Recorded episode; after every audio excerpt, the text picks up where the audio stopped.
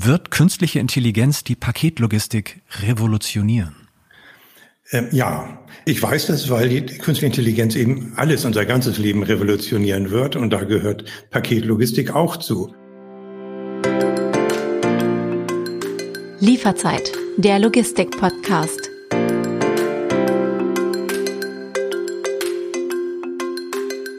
Willkommen zur zweiten Staffel von Lieferzeit, der Logistik-Podcast. Mein Name ist David Siems, ich bin Journalist aus Hamburg und ich spreche in jeder Folge mit meinen Gästen über die wichtigsten Themen aus der Welt der Logistik. Mein heutiger Gast ist Dr. Michael Feind, Physikprofessor und Gründer des Softwareunternehmens Blue Yonder aus Karlsruhe. Er ist Experte für digitale Supply Chains und wird uns in der nächsten halben Stunde erklären, warum künstliche Intelligenz so wichtig für die Paketlogistik ist. Herr Feind, willkommen bei Lieferzeit. Ja, willkommen und vielen Dank für die Einladung. Bevor wir loslegen, würden Sie mir verraten, was in Ihrem letzten Paket war, ohne dass wir dafür eine künstliche Intelligenz bemühen müssen? Ähm, ja, in meinem letzten Paket, was ich bekommen habe, war ein Podcast-Mikrofon, äh, was wir jetzt gerade benutzen. Mhm. Ähm, was ich geschickt habe, oh, das ist schon gar nicht mehr so einfach. Äh, das macht meistens meine Frau. Ich versuche einerseits auch zwar den lokalen Handel zu unterstützen, aber viele Dinge, muss ich zugeben, äh, bestelle ich natürlich online. Und äh, das sind oft Bücher, aber auch technische Geräte. Okay, die entscheidende Frage, die spannende Frage ist ja einfach, war KI dafür vielleicht ausschlaggebend für Ihre Kaufentscheidung? Also wurde Ihnen das vorgeschlagen von einer künstlichen Intelligenz, das Buch, was Sie dann auf einmal ganz dringend haben wollten? Das kann durchaus vorkommen, selbstverständlich. Heute gibt es natürlich äh, viele Einflüsse, man bekommt viele Einflüsse und viele sind personalisiert. Ähm, das ist so, dass manche natürlich schon sagen wir, zu nervig sind, zu aufdringlich sind und manche aber auch intelligent. Künstliche Intelligenz ist ja nicht immer ganz intelligent, mhm. sondern sie ist auch im Entwickeln. Und da gibt es auch einige Dinge, da wird zwar Information genutzt, aber noch nicht auf eine besonders intelligente Weise. Also wenn man zum Beispiel Dinge das hundertste Mal angezeigt bekommt, kommt, obwohl man das längst gekauft hat, ähm, das fängt dann an zu nerven. Das kenne ich. Also, also will ich immer eigentlich so reinrufen und also sofort irgendwie eine Mail hinschreiben, Mensch, das habe ich doch jetzt schon. Jetzt hört doch auf, mich damit noch zu drangsalieren. Genau, aber diesen Kanal gibt es noch nicht, äh, mhm. der genau äh, dieses Feedback einholt. Und das ist natürlich schwieriger. Wenn man aber weiß von jemandem, er interessiert sich für dies oder jenes, dann ist die Chance, dass er daran wirklich interessiert ist, immer viel größer, als ähm, wirklich rauszukriegen, hat er das jetzt wirklich irgendwo gekauft. Mhm. Und da müssen ja alle Händler der Welt zusammenarbeiten und die Informationen rausgeben. Das geschieht eben nicht. Das Thema KI, das Thema künstliche Intelligenz ist ein Riesenthema. Jetzt könnten wir mhm. natürlich irgendwie eine ganze Podcast-Staffel machen, die ganzen Teilsegmente da auseinanderdröseln. Wir wollen aber ganz speziell sprechen über das Thema Paketlogistik. Ich falle gleich mal mit der Tür ins Haus. Ähm, was ist Ihr Gefühl? Was sagt Ihnen Ihr Verstand? Ähm, wird künstliche Intelligenz die Paketlogistik revolutionieren? Ähm, ja, ich weiß das, weil die künstliche Intelligenz eben alles, unser ganzes Leben revolutionieren wird und da gehört Paketlogistik auch zu. Aber wenn wir uns mal ansehen, was es da jetzt eben an Problemen gibt, dann äh, sind das ganz viele repetitive, immer wiederkehrende Vorgänge mit ähm, Problemen, die immer ähnlich sind. Und äh, gerade da kann künstliche Intelligenz wirklich äh, gut werden und besser werden, auch als Menschen selbst mit jahrelanger Erfahrung und einem ausgeprägten Bauchgefühl. Also gerade das Repetitive und, und äh, das immer wieder vorkommt, das ist äh, wichtig. Daraus können so Algorithmen eben lernen und optimale Entscheidungen treffen. Aber es ist eben auch, dass der Fahrer jetzt eben sagen wir, in jeglicher Art und Weise assistiert wird. Es sind zwei Dinge. Das eine ist, die richtige Entscheidung zu treffen bei der gegebenen Information. Mhm. Aber das andere ist auch, ähm, da spielt Technologie natürlich eine große Rolle, einfach mehr aktuelle Informationen zu bekommen, die man normalerweise eben ähm, nicht äh, sieht. Wenn man im Auto sitzt, dann sieht man die paar Autos vor sich, aber man weiß nicht, ist, warum stehen wir jetzt? Ist da vorne ein, Unfall passiert und ich sollte auf jeden Fall umkehren oder diese Dinge, denn das ist eben noch schwer zu sehen. Aber natürlich ist es auch so, dass da, was weiß ich, diese Google Maps und, und ähm, andere und äh, Navigationsgeräte, die an aktuelle Verkehrsgeschehen angekoppelt sind, äh, natürlich auch schon sehr, sehr, sehr, sehr hilfreich. Mhm. Und also äh, das aus meiner Sicht sind es genau diese beiden Dinge. A, ich mehr sehen oder mehr Informationen zu bekommen durch Technologie, als man als Mensch ohne Technologie äh, bekommen kann. Und das zweite dann Assistenz und viel, viel bessere Entscheidungen. Und ich denke, ein Ding, was da wichtig ist, gerade auch für einen äh, zum Beispiel äh, Paketfahrer, ist, er hat ja schon den Stress im Verkehr. Er muss auf den Verkehr aufpassen, dann muss er äh, Parkplätze suchen oder Adressen suchen. Das muss in der richtigen Reihenfolge, möglichst in einer guten Reihenfolge gemacht werden. Und wenn es dann zum Beispiel äh, neue Informationen gibt, oh Gott, die Straßen sind jetzt gerade völlig dicht. Wenn ich erst dahin fahre und dann den Rest, dann wäre es vielleicht wirklich blöd. Das würde viel länger dauern, als wenn ich doch erstmal diese Geschichte mache und dann dahin fahre. Dann muss man vielleicht ein Navi, Navi ist ja auch schon künstliche Intelligenz, mhm. nicht, äh, neu programmieren. Und dann kommt auch schon wieder etwas, es ist auch künstliche Intelligenz. Äh, man kann das zwar alles eintippen, aber eintippen beim Fahren ist auch keine gute Idee. Nicht? Das ist keine, keine besonders gute Idee, auch nicht vor dem Hintergrund des, der unserer Straßenverkehrsordnung in Deutschland. So wir können, ist wir können so uns diesem, diesem, diesem Bild des, der Zusteller im Wagen, im Zustellfahrzeug ja mal so langsam mhm. nähern. Wie hieß es neulich bei Böhmermann? Künstliche Intelligenz ist natürlich immer nur so gut wie die Daten mit der sie gefüttert wird, äh, ist irgendwo noch aktuell Fluch und Segen zugleich. Ähm, sie sprachen von diesen repetitiven Momenten. Ne? Es gibt so dieses, diesen Begriff der Muster. Algorithmen erkennen Muster aus diesen Datenfluten von Big Data. Wenn wir mal diesen großen Bereich verlassen und in die Paketlogistik reingehen.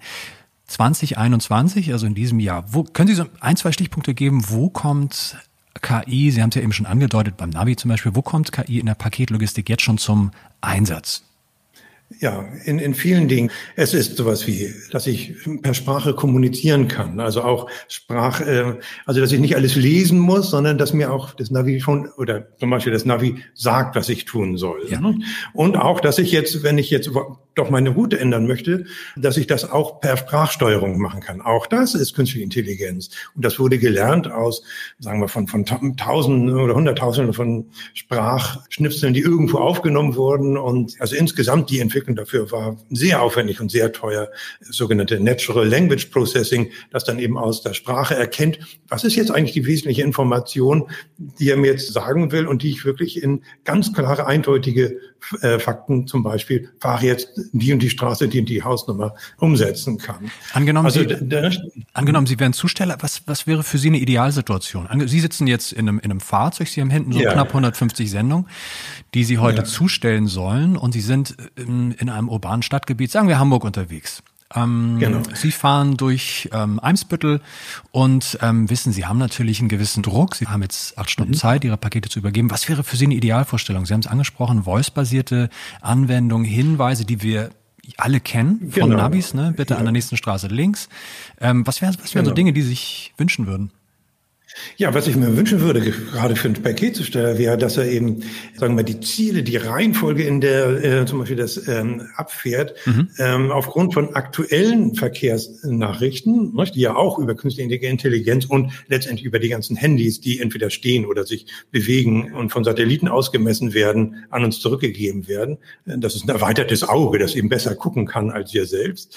Dass diese Information dann gleich so umgewandelt wird, dass per Sprachnachricht sozusagen automatisch angewiesen wird oder vorgeschlagen wird, na, fahr jetzt, du wolltest gerade dahin fahren, aber das ist jetzt gerade ungünstig. Ich mal jetzt eben links ab, weil wir die Pakete in der Straße abgeben, weil es ist äh, vorausgesagt, dass die andere Straße in einer halben Stunde wieder frei ist und sich da jetzt einzustellen wäre dumm. Also quasi also Handlungs Handlungsempfehlung per Live-Tracking, kann man glaube ich so salopp sagen, ne? So ist es, genau. Jetzt natürlich doofe Frage, wie wie geht denn das? Also wie funktioniert das? Also wie, ich bin jetzt unterwegs und möchte eigentlich gerne Live-Daten haben, möchte ein, ein voice-basiertes Assistenzsystem haben, was mir live sagt, was in vielleicht ein Kilometer Entfernung, ob da vielleicht ein Stau passiert. Wie, wie, funktioniert das? Sind das, sind das GPS-Daten, die ausgetauscht werden über Satelliten? Wie, wie, wie funktioniert das ja. technisch? Ja, ja. Also ähm, das ist ja das jetzt, was auch schon in, in modernen Navis äh, drin ist, wo man eben sieht, wie viel Stau ist und wie viel, wie lange das verzögert ist. Äh, das funktioniert so, dass jedes Auto, das so ein, ähm, ein Navi hat, das hat einen GPS-Sender. Mhm. Die Bewegung der GPS-Sender, einzelnen GPS-Sender, die können äh, nachverfolgt werden. Und äh, was man dann weiß, ist, oh, in diesem Straßenabschnitt, da stehen, also bewegen sich, also normal, Autos bewegen sich ja normalerweise auch, ne? äh, und äh, die können eben sehen, was ist die mittlere Geschwindigkeit da. Und wenn die dann gegen Null geht, dann ähm, ist das ein ganz klares Zeichen dafür, hier ist Stau. Und dann kann man auch eben nachverfolgen, wie lange dauert es, bis es sich wieder schnell bewegt. Und daraus wird dann errechnet die wahrscheinliche Verzögerung. Also die Informationen, die haben wir jetzt ja schon relativ gut in mhm. modernen Navis, äh, finde ich. Und man sieht auch, dass es äh, immer besser wird. Und dann ist, wenn man dann weiß, was meine Route ist, und das ist jetzt noch nicht für den Paketdienst optimiert, aber wenn ich jetzt mit meinem Privatauto nach Hamburg Innenstadt da und da hinfahren möchte, dann rechnet das Navi natürlich entlang dieser Strecke immer ständig nach, äh, sind da Staus oder nicht und macht dann auch äh, Umleitungsempfehlungen. Und wenn ich jetzt aber einen ganzen Plan, ganzen Auslieferungsplan für heute ähm, schon eingegeben hätte, das, haben, das gibt's heute noch nicht, ne? äh, dann könnte das natürlich anhand der aktuellen Verkehrslage ständig nach rüsten, was machst du jetzt? Ne? Also wo soll, wo soll ich jetzt denn fahren? Und, und nicht eben nach einer starren Route, wo ich vielleicht eben die Hälfte im Stau stehe. Ich möchte also möchte eine vermeintlich, eine vermeintlich ketzerische Frage stellen. Das Thema Tourenplanung, alternative Tourenplanung, also durch ein Live-Tracking, ein, eine, einer KI, die mir Handlungsempfehlungen gibt, ist ja das eine, das wäre super. Also wenn man quasi eine, eine komplett optimierte Tourenplanung hinkriegt, wo bin ich am schnellsten, wo kriege ich am, äh, am schnellsten einen Parkplatz, das ist ja das eine. Nun ist ja das andere Knifflige, sind die Empfängerinnen und Empfänger überhaupt zu Hause, sofern sie nicht angegeben haben, dass sie äh, die, die Sendung bitte bei einem Paketshop abgeben sollen. Ähm, insofern ketzerische Frage. Ähm, wäre es in Ihren Augen vertretbar, dass eine KI auch ermittelt, ob die Zielperson jetzt gerade zu Hause ist oder nicht? Ja, also gut, man darf jetzt nicht denken, dass KI jemals so sein wird, dass sie für jeden Einzelnen genau weiß, wann sie zu Hause ist. Die Empfänger könnten das ja könnten könnten das ja quasi äh, könnten das ja quasi freigeben, wenn sie das Haus verlassen. Ja, gut, genau. Wenn man ein Handy hat und das mit sich mitschleppt, ein modernes Handy, dann weiß dann ich, wo man, sie sind dann kann man alles machen. Ja. Ne? Wenn man dann eben diese Daten freigibt und das auch möchte, dann ähm, kann man das machen. Also was ja jetzt ja gerne schon gemacht wird, ist, dass man, ich kenne ja auch als Empfänger, nichts ist blöder, als wenn man den ganzen Tag warten muss, nur weil irgendwas äh, angekündigt mhm. ist. Äh, das macht natürlich keinen Spaß. Man möchte das natürlich möglichst zeitlich schon wissen, ah, das kommt zwischen was heißt in, in diesem ein Stunden Intervall, ne, zwischen ja. 9 und 10 Uhr, solche Dinge. Dann kann ich mich darauf einrichten und das ist für alle natürlich mhm. äh, äh, viel besser.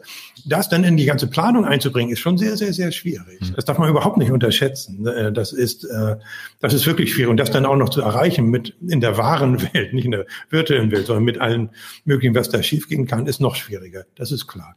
Aber trotzdem, je mehr man solche Dinge äh, in die Planung eingeben kann, ist es auch so, dass es dann das sind sogenannte kombinatorische Prozesse. Da gibt es so viele Möglichkeiten, wie man fahren kann. Da kann man gar nicht alle Möglichkeiten ausprobieren. Ne? Das ist dann so, dann braucht man Rechenzeit so lange wie das Alter des Universums. Also da braucht man da auch schon wieder clevere Algorithmen, die wahrscheinlich irgendwie ein Gefühl dafür entwickeln, was wahrscheinlich gute Lösungen sind. Und nur die kann man überhaupt dann in die Optimierung, wirkliche Optimierung einbeziehen. Sonst wäre das viel zu viel Rechenzeit. Also auch da ist, das hört sich dann manchmal so einfach an. Aber zum Beispiel, wie packt man den Wagen ähm, äh, und die optimale Reihenfolge und welche zusammen. Äh, und auch diese Tourenplanung, das ist ja das Traveling Salesman Problem, mhm. ist ein mathematisch sehr, sehr, sehr komplexes Problem. Nicht? Und da gibt es, äh, wenn es nur groß genug ist, gibt es nicht die eine beste Lösung. Und wenn man noch Unsicherheit hat in der Zukunft über Verkehrslagen, wir können sie zwar jetzt messen, aber das heißt ja nicht, dass wir dann genau vorhersagen können, wie die Stausituation in zwei Stunden ist. Exakt.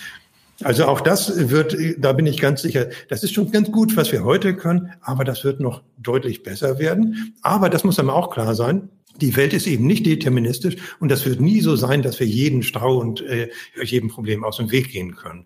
Also der Vorhersagbarkeit sind da wirklich physikalische, naturwissenschaftliche Grenzen gesetzt. Da ist dann irgendwann Schluss. Was wirklich passiert, das entscheidet sich erst dann, wenn es wirklich so weit ist. Ja. Also das kann man sogar mathematisch beweisen, dass es so ist. Ich würde gerne mit Ihnen ein kleines Spielchen spielen. Okay. Echt jetzt? Unglaubliche Logistikgeschichten.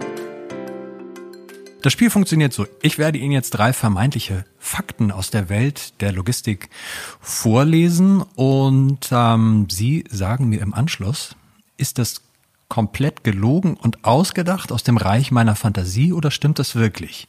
Wir fangen an mit dem ersten Fakt.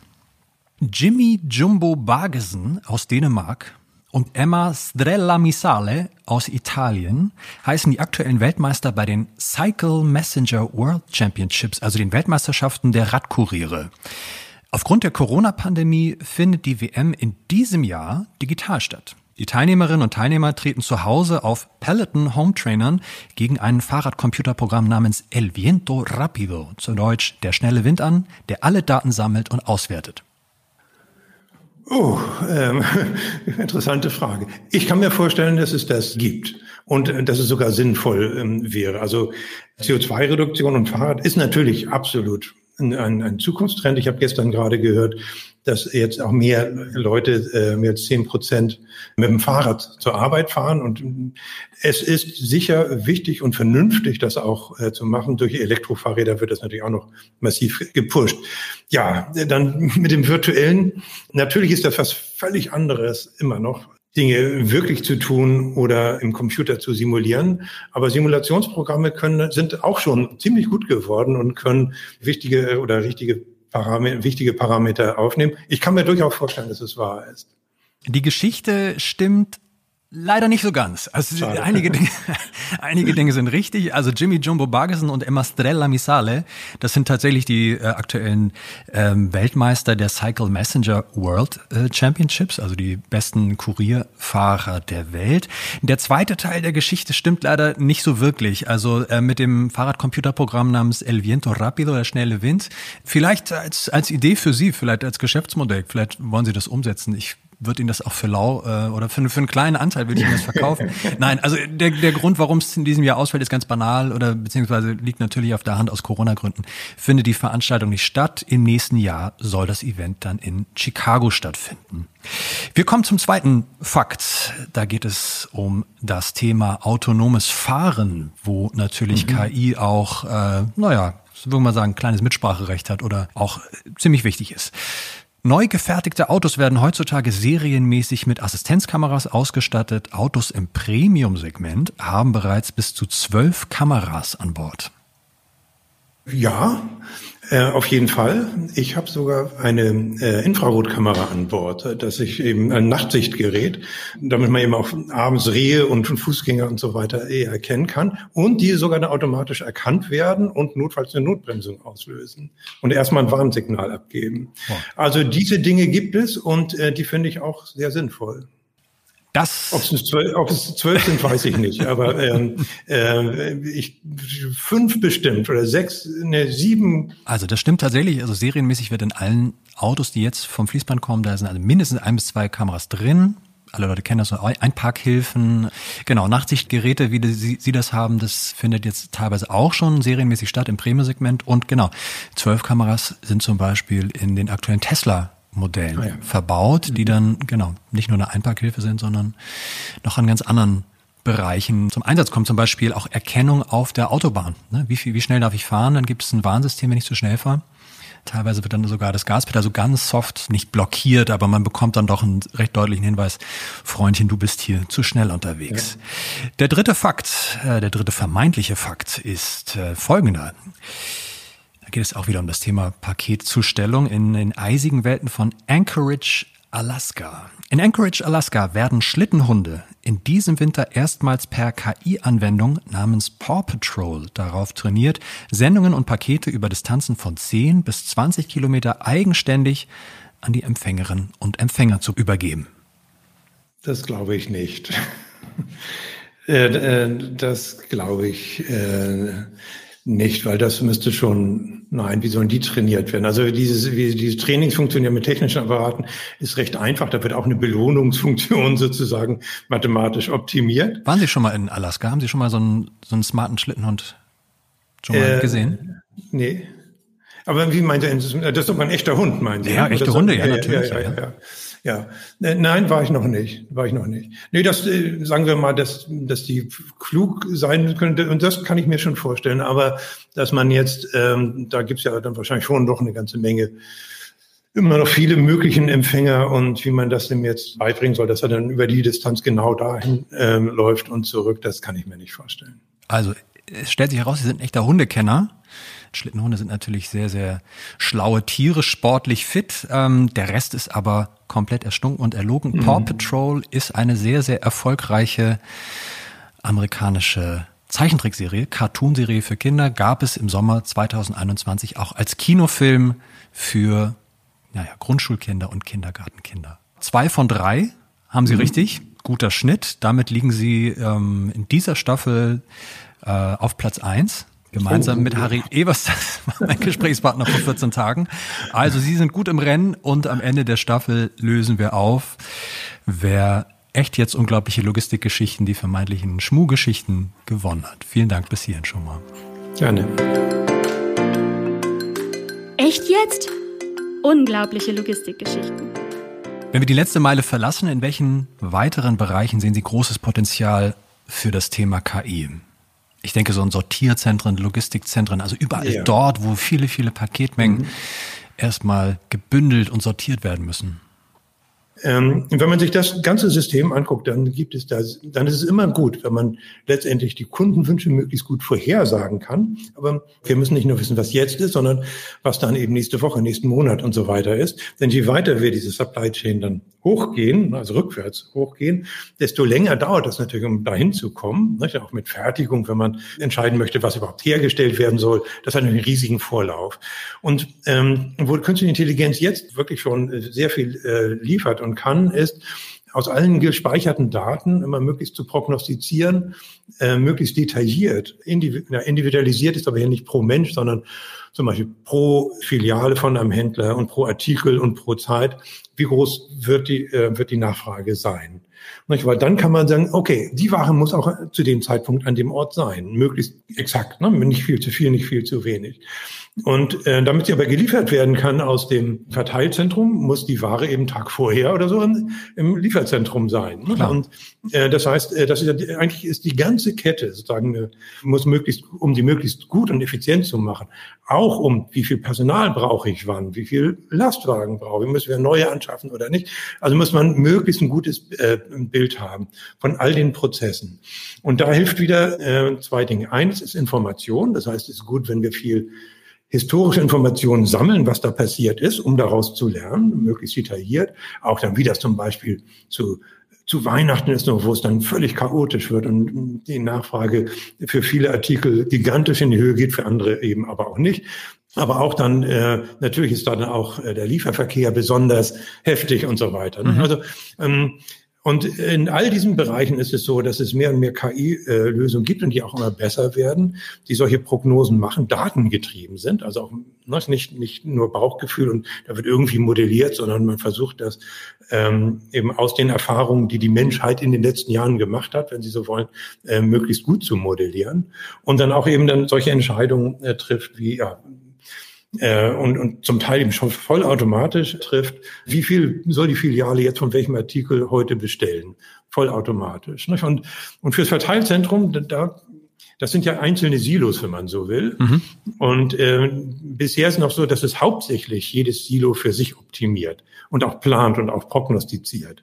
Und sie können aber noch besser werden, wenn die Daten austauschen. Nicht? Also ein Verteilzentrum, wenn das schon ahnt, was die Filialen wahrscheinlich bestellen werden, kann es selbst besser planen. Nicht? Und und das ist jetzt auch ein Trend, der jetzt gerade äh, stattfindet, dass zumindest, also als erstes in, in, innerhalb eines Konzerns, wenn der eben, wenn der Konzern über verschiedene Leiterstufen der Supply Chain äh, selbst äh, verfügt, dass da die Daten ausgetauscht werden. Und es wird aber auch mehr und mehr so über Firmengrenzen hinweg, nicht? dass dann eben Handelsketten zu ihren Zulieferern ähm, eben auch schon Planungsdaten austauschen, so dass beide ähm, effektiver werden können. Und da sehen wir, da ist ein gigantisches Potenzial. Und was wir wissen ist, dass dadurch eben gigantische Effizienzsteigerungen äh, erzielt werden können, die letztendlich dann auch äh, nachhaltig sind, weil sich das dann eben zu weniger CO2-Verbrauch und so weiter, weniger mhm. Verkehr, weniger Abfällen, ne, weniger äh, ja, Waste führt. Und das sind natürlich äh, auch wichtige Dinge. Und das Tolle ist, dass moderne Systeme nicht nur, man kann sozusagen frei definieren, auf was sie optimiert werden sollen. Mhm. Und da denken alle, ja, das wird nur auf äh, Profit optimiert. Das, das kann man machen, aber Profit und aber auch CO2-Reduktion. Das ist nicht so, dass die ne, nachhaltige Ziele. Das ist nicht so, dass die immer 100 Prozent gegeneinander stehen. Ist mittlerweile ja ein, gemein, ist ja ein gemein, also ein gemeinschaftliches Geschäftsmodell.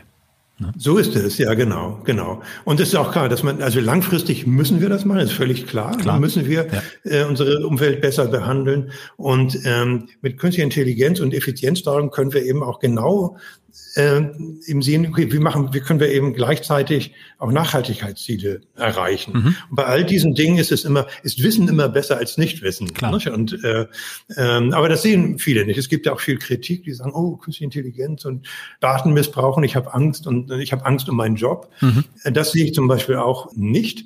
Natürlich wird im Laufe der Jahrzehnte werden sich Jobs ändern. Das war schon immer so, das ist ganz klar. Aber von heute auf morgen mit Sicherheit nicht, auch durch künstliche Intelligenz nicht. Ich vergleiche das immer mit dem, mit der Situation vor 60 Jahren, als Computer eben groß wurden. Und da haben viele Leute Angst gehabt, ähm, dass die Büroarbeit ganz verschwindet. Nicht? Aber heute, 60 Jahre später, wissen wir, nee, Büroarbeit äh, verschwindet nicht. Es gibt sehr viel Büroarbeit und gerade im Bereich Computer gibt es viel zu wenig Fachleute. Mhm. Also ähm, die Angst der Menschen, dass die Jobs alle schnell verschwinden, die ist äh, massiv übertrieben und, und falsch. In Wirklichkeit haben wir gerade hier in Europa mhm. und in Deutschland ja einen ganz massiven Fachkräftemangel, ja. auch in der Logistik. Ne? Mhm. Auch äh, natürlich wird es irgendwann Richtung autonomes Fahren gehen, aber da braucht jetzt noch kein Mensch Angst vor zu haben. Zurzeit haben wir einfach viel zu wenig Fahrer. Wo Sie den, die Einführung der Computer erwähnen, ich hatte es in der früheren Podcast-Folge auch mal erwähnt, äh, damals als der Buchdruck eingeführt wurde, ähm, ja. sind die Menschen alle wahnsinnig geworden, sind viele Menschen wahnsinnig geworden, weil niemand mehr draußen in den Wäldern auf den Straßen unterwegs war, sondern befürchtet wurden, alle Menschen schließen sich jetzt ein in den eigenen vier Wänden und halten ihre Nase in ein Buch und werden nicht ja. mehr quasi an einem menschlichen naja, Gemeinwohl partizipieren wollen. Ja. Im Sport nennt man das ja so ein bisschen, was Sie gesagt haben mit der mit dem Vorausahnen. Im Sport nennt man das Antizipation, dass ich überlege, okay, wo kommt jetzt die nächste Flanke hin, wo kommt, äh, wo schlägt mein Gegner den nächsten Return hin. In, ja. in der Paketlogistikbranche nennt man das Forecast. Also das ist ja. das große Thema jetzt im Herbst natürlich, was alle Paketlogistikfirmen umtreibt, weil das Peakgeschäft jetzt kommt. Wir haben äh, den, mhm. den Black Friday, der, der gibt immer so einen, so einen Fingerzeig, wie groß sind so ungefähr die Bestellmengen. Dann kommt natürlich das Weihnachtsgeschäft im letzten Jahr 20 bis 30 Prozent mehr Sendungsvolumen als im Jahr zuvor. Natürlich auch ein bisschen. Corona-bedingt.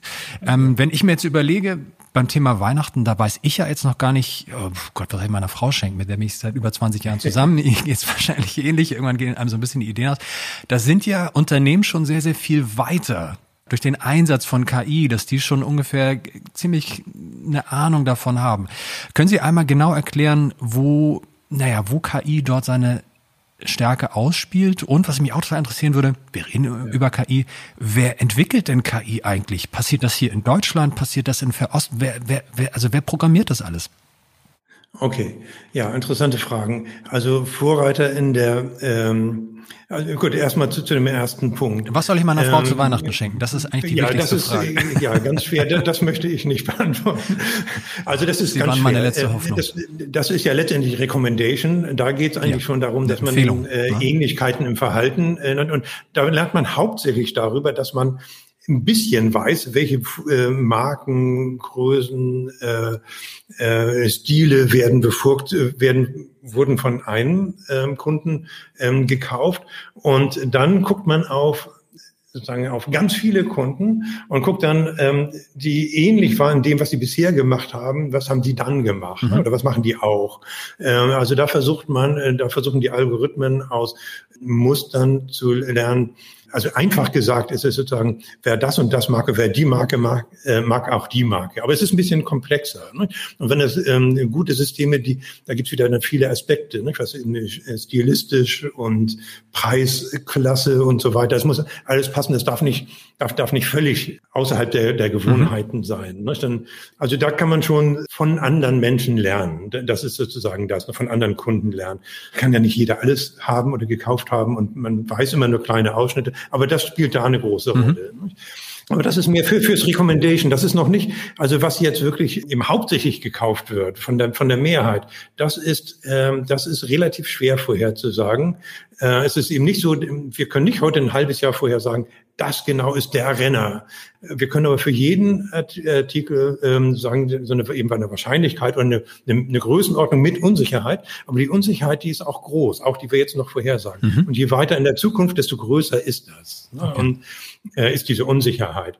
Das ist aber trotzdem so, dass es eben auch an der Börse muss ich nicht jeden Tag vorhersagen, wie die Kurse sich mhm. bewegen. Wenn ich das in 52 Prozent der Fälle richtig mache, dann bin ich äh, schnell Millionär. Ja. Das muss einmal klar sein. Also das kommt, es kommt nicht darauf an, dass wir alles recht perfekt machen, sondern wir müssen alles ein bisschen besser machen. Mhm. Dann ist das schön. Und das ist genau das, was die künstliche Intelligenz macht.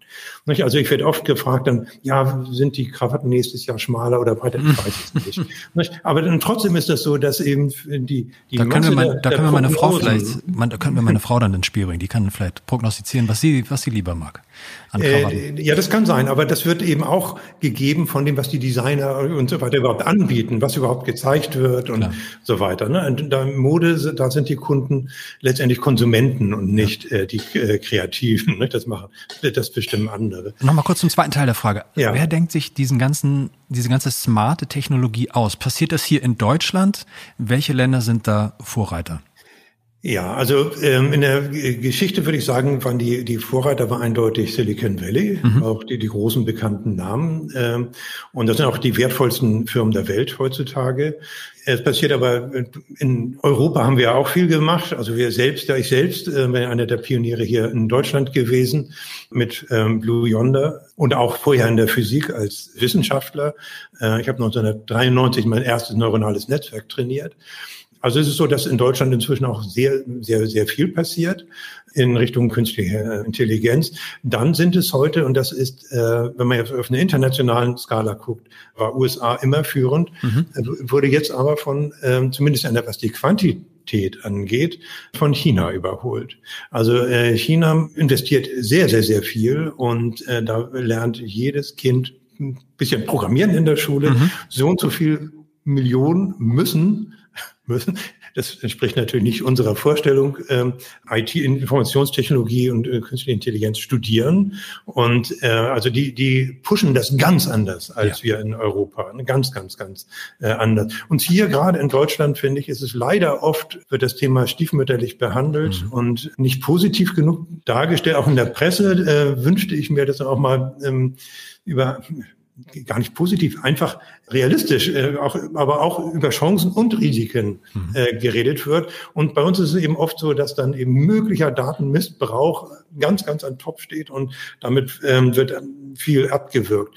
Und ich finde, dass die Deutschen da ein bisschen schizophren sind manchmal. Nicht? Denn auf ihrem Smartphone benutzen sie gerne mhm.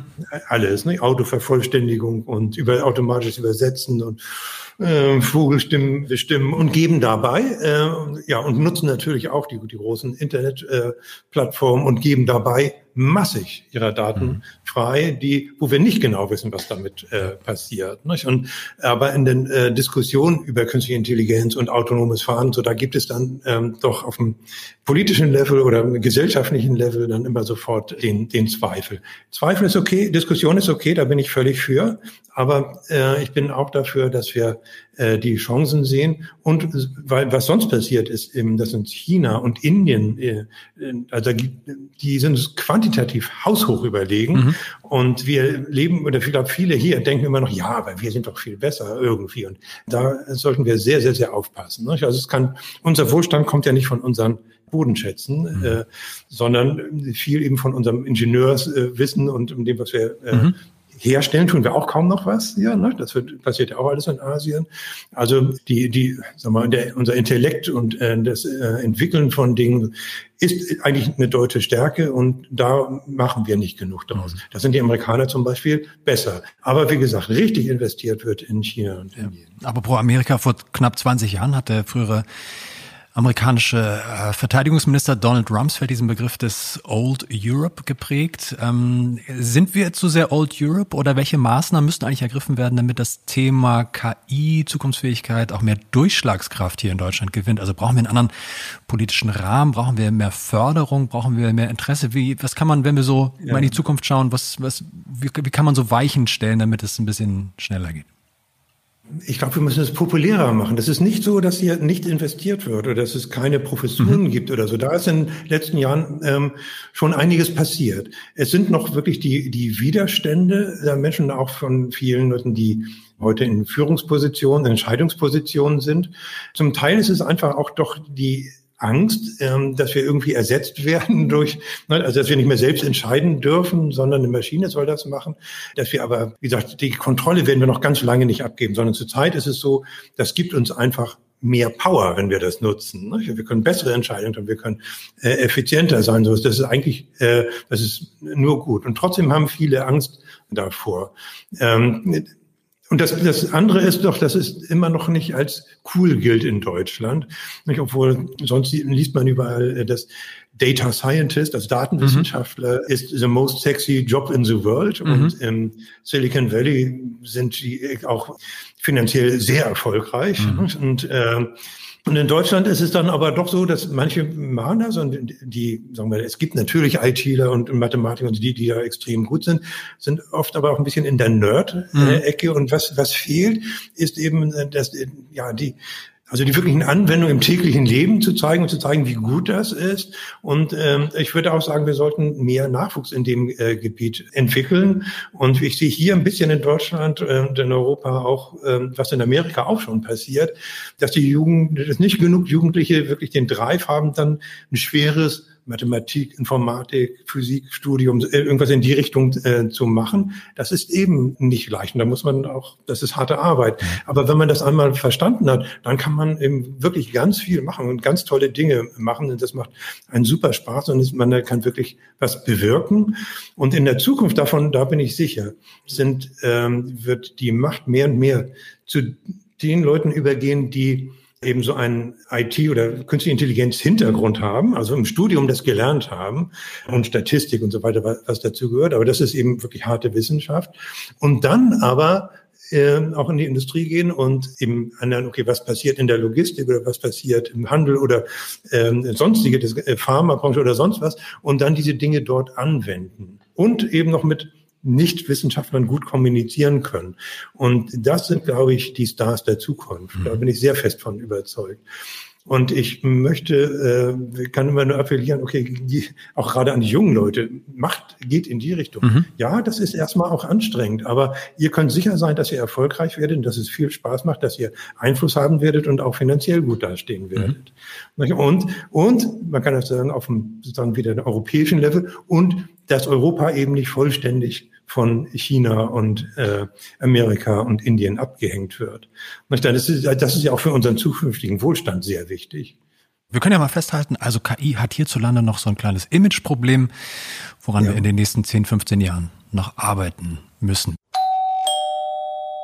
Wir sind fast am Ende unserer Podcast-Folge angelangt. Wir kommen zum Schluss noch zu unserem Format Die letzte Meile, wo ich immer drei Punkte oder drei Thesen, die Sie gesagt haben, nochmal verknappt äh, mir notiert habe, die wir quasi so als, als Botschaften auch an unsere Hörerinnen und Hörer nochmal mitgeben wollen. Das eine war, wir hatten am Anfang ganz viel gesprochen über das Thema KI im Auto. Äh, da habe ich mir notiert, Assistenzsysteme sollen voice-basierte Handlungsempfehlung sein und sollen dadurch natürlich auch die Fahrten der Zustellerinnen und Zusteller besser machen und optimieren.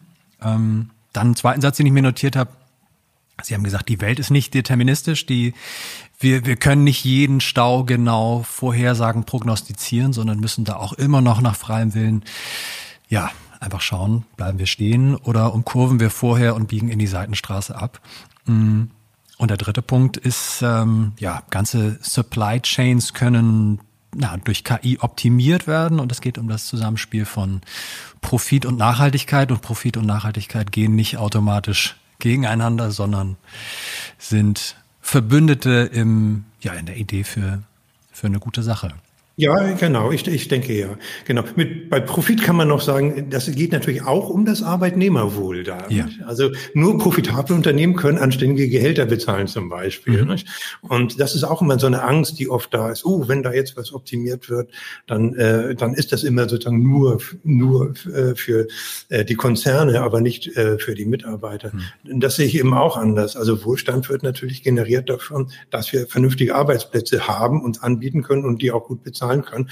Dazu muss man aber eben auch äh, konkurrenzfähig sein. Und das ist genau das, äh, warum wir uns dem nicht verschließen dürfen. Nicht? Denn das würde für uns äh, nicht nur für die Konzerne, sondern für die gesamte breite Bevölkerung eben einen schlechteren Level dann darstellen. Ja. Die fast wichtigste Frage nach dem Weihnachtsgeschenk von meiner Frau, die konnten wir jetzt leider nicht klären. Das verschieben wir dann auf die nächste Podcast-Folge. Herr Fein, vielen Dank für die Zeit, vielen Dank für die Lieferzeit mit Ihnen. Wenn Sie ähm, Lust haben, uns zu folgen, liebe Zuhörerinnen und Zuhörer, bitte abonnieren Sie diesen Podcast, den es überall dort gibt, wo es Podcasts gibt, in Ihrem favorisierten Streaming-Player. Wir sind in der nächsten Folge mit einer Kursfolge wieder dabei. Dann wieder mein Gesprächspartner Dennis Kollmann, CSO von Hermes. Da wird es um das Thema digitale Paketlogistik gehen und da werden wir bestimmt auch über ein, zwei Punkte sprechen, über die wir heute hier gesprochen haben. Wenn Sie uns auf Twitter folgen wollen, dann folgen Sie uns bitte unter hermes-presse oder im Internet unter www.newsroom.hermesworld.com. Herr Feind, vielen Dank für die Zeit nochmal und bis zum nächsten Mal. Bis zum nächsten Mal.